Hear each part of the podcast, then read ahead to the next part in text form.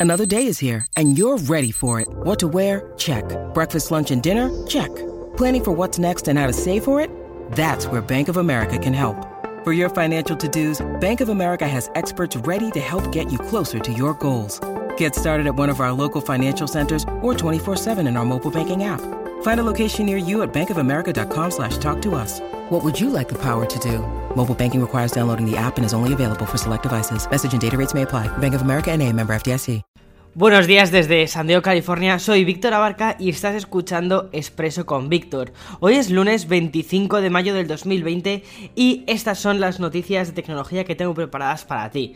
Bien, ayer hablaba en Café con Víctor sobre la responsabilidad de los líderes de opinión, influencers, políticos, llámalos como quieras, sobre sus opiniones y los datos no contrastados que publican en las redes sociales, y cómo muchas redes sociales, Facebook y Twitter, están creando paneles para censurar las noticias que no están contrastadas o que han sido demostradas como falsas, principalmente para no contribuir a difundir este tipo de, de cosas.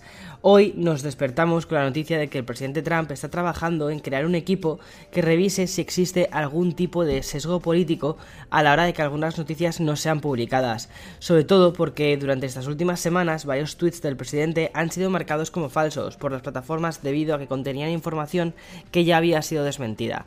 ¿Te acuerdas un poco lo que te comentaba ayer sobre ¿Quién corrige al corrector? Pues esto es algo similar, ¿vale? Esto es como poner un organismo, o sí, como poner un, un, panel de líderes de opinión o de personas que saben sobre ciertos temas a decir si ese corrector está en lo cierto. Más o menos. Pero claro, siempre existe sesgo, siempre. Esta es una nueva batallita entre Trump y Twitter. Es curioso porque hace unos años fue gracias a las redes sociales y el uso de una agencia externa como Cambridge Analytica con la que crearon una campaña hipersegmentada para lanzar sus discursos políticos. También hace unos meses se quejó abiertamente a Jack Dorsey, que es el CEO de Twitter, porque estaba perdiendo seguidores.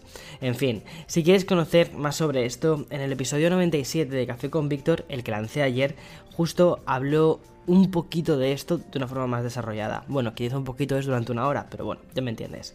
Y bien, dos de las personas que estuvieron trabajando en el HomePod original crearon una nueva empresa llamada Sing, con el objetivo de crear un sistema completamente nuevo de altavoces.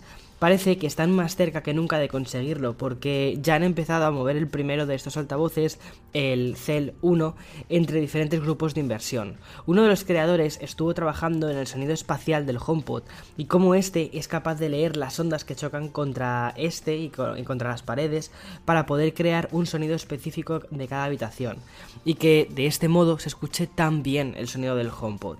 Personalmente el HomePod es uno de los productos que más uso de Apple junto con el iPad y con el iPhone, pero creo que está tan fundido eh, con la propia casa que no me doy ni siquiera cuenta de que está ahí. Y muchas veces, o sea, lo, lo tengo como HomePod, pero no pienso que sea un producto de Apple porque es como que forma ya parte de la casa, ¿no? Es como que doy por hecho que está ahí. Es muy curioso.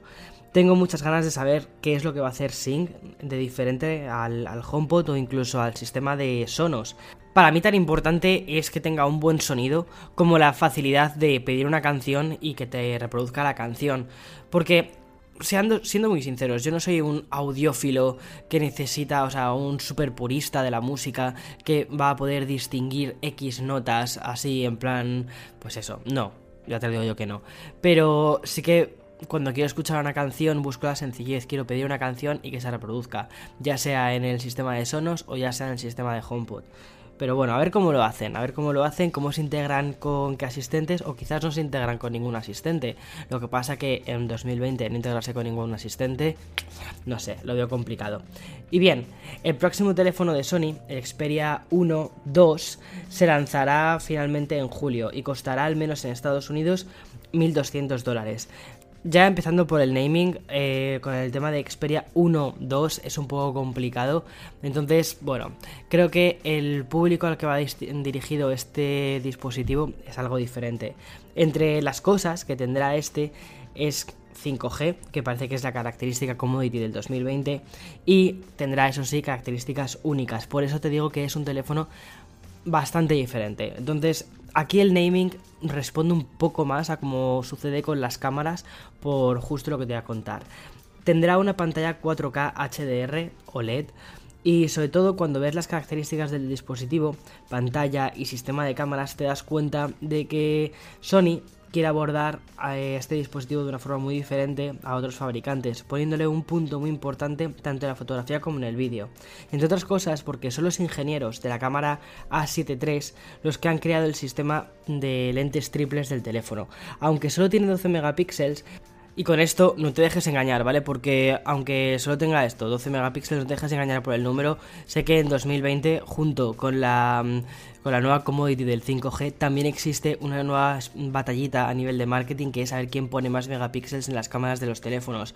Pero es que este discurso es tan de los 2000 que es que no tiene ningún sentido, porque no por tener más megapíxeles en muchos casos vas a obtener mejores resultados y dependiendo de para qué cosas no es tan bueno tener tantos megapíxeles. Por ejemplo, yo desde la perspectiva de vídeo lo que veo es que si tienes 12 megapíxeles y es, y es capaz de capturar Em, como, como pone la hoja de especificaciones 4K 60 FPS eso hace que tenga ya muy buena pinta el dispositivo y personalmente quiero probarlo, quiero ver hasta dónde puede llegar porque puede ser un sustituto muy interesante de una cámara compacta. Al final es como la evolución siguiente de una cámara compacta. ¿Cuál era el objetivo de una compacta? Que lo llevases siempre en tu bolsillo.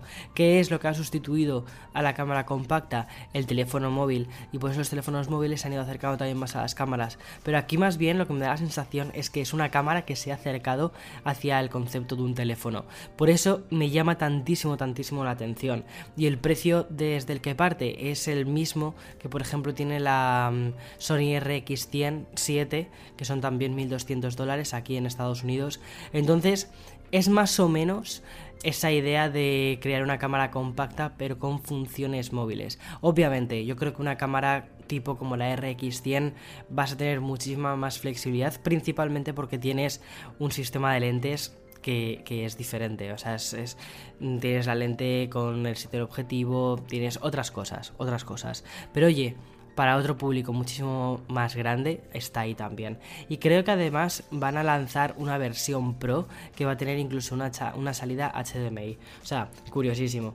Y para terminar con los teléfonos, ya se ha dejado ver cómo será el próximo Note 20 de Samsung. En una filtración que es bastante grande. Tendrá dos tamaños como el año anterior, sin embargo no será tan compacto como vimos con el Note 10, ya que parece que esta vez partiremos de las 6,7 pulgadas, ese será el tamaño de inicio, y lo curioso de esto es que parece que el tamaño más económico no tendrá una tasa de refresco de 120 Hz sino de 60. Recuerda que la gama S20, incluso el más económico, también tenía los 120 Hz de refresco. Veamos a ver qué sucede con esto, ¿vale? Porque de momento, aunque sean rumores bastante grandes y todo esto, no dejan de ser, no dejan de ser rumores, ¿vale? Siempre lo digo. Los rumores, cógelos con pinzas, vienen muy bien eh, para mm, rellenar huecos de noticias tecnológicas, también vienen muy bien para crear esa especie de sensación de hype, sensación de espera y que de este modo las esperas resulten más llevaderas. Pero cógelo con pinzas. Personalmente no esperaría mucho de este, este año del, del Note 20, más allá que un conjunto de características de ese S20 Ultra que analicé, pero con un stylus. Al fin y al cabo, el mercado de los smartphones está en un momento de consolidación y no de reinvención ni de revolución. Y además, la crisis en la que estamos actualmente pues no ayuda.